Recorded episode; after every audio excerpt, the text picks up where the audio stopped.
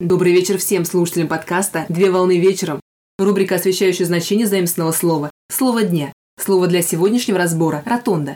Слово ротонда с итальянского языка – ротонда – круговое движение. От латинского языка – ротундус – округлый. Ротонда – это круглая постройка в виде зала, здания или павильона, окруженная колоннами и увенчанная куполом.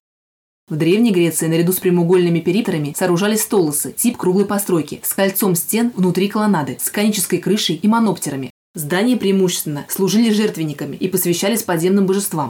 В Древнем Риме использовали круглые постройки для усыпальниц, мавзолеев. Например, гробница Цицилии, а самая крупная постройка – Пантеон.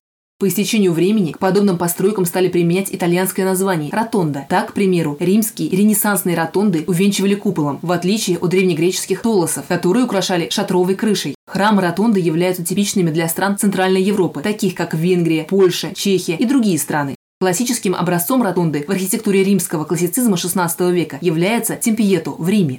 В форме ротонд и полуротонд строили беседки и парковые павильоны в императорских резиденциях и дворянских усадьбах. В русском государстве до Петровского периода строили ротонды, приглашенные на Русь итальянские зодчие. Так, началом XVI века был датирован собор Петра Митрополита, Высокого Петровского монастыря в Москве. Наиболее ранее из дошедших до настоящего времени ротонд Петровского периода является церковь Рождества Богородицы в Подмоклове в Подмосковье. В послепетровском зодчестве форму ротонды приобрели наземные павильоны некоторых станций метрополитена, такие как Парк культуры, Рижская, Университет и другие станции. На сегодня все. Доброго завершения дня. Совмещай приятное с полезным. Данный материал подготовлен на основании информации из открытых источников сети интернет с использованием интернет-словаря иностранных слов.